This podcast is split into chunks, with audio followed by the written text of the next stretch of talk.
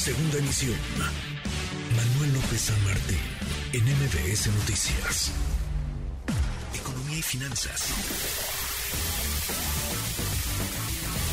Con Eduardo Torreblanca. Lalo, qué gusto, qué gusto saludarte, ¿cómo te va? Igualmente, me da mucho gusto, como siempre, poder saludarte, Manuel, y poder saludar al público que nos escucha. Buenas tardes. Muy buenas tardes, lo sabemos, Lalo, estamos eh, conectados, si no es que anclados profundamente a la economía de los Estados Unidos. Le va bien a Estados Unidos, le suele ir bien a México, le va mal a Estados Unidos, le va muy mal a nuestro país. ¿Cómo anda la economía de nuestros vecinos, Lalo? Pues mira, eh, han sorprendido y han roto paradigmas porque jamás pensaron los teóricos más prestigiados de la Unión Americana que la economía de Estados Unidos habría de experimentar un incremento de 4.75 puntos porcentuales en la tasa de referencia, entre ellos por cuatro incrementos de 75 puntos base, 75 puntos, eh, tres cuartos de punto porcentual, sin que la economía de Estados Unidos experimentara un, un asentamiento, un un aletargamiento importante porque sigue dando muestras de mucho de mucho vigor la economía estadounidense.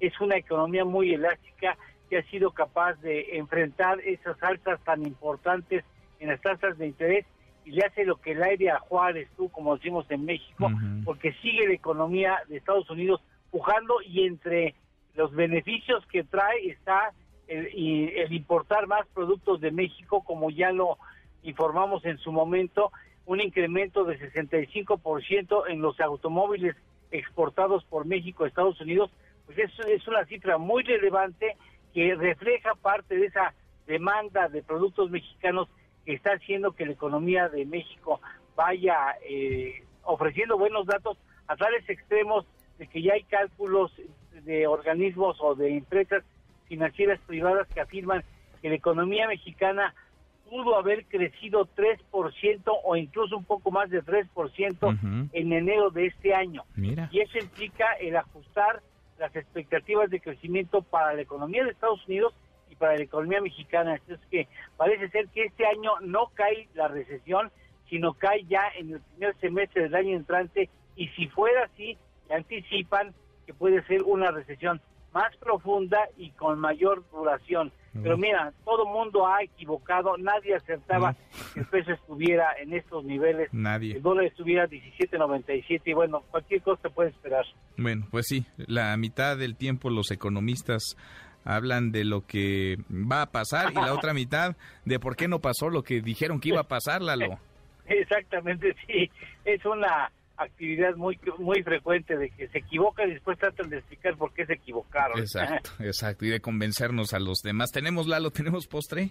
Claro que sí. ¿Sabes eh, cuántos automóviles eléctricos se vendieron en el mundo el año 2021? Ni idea, a ver, ¿cuántos?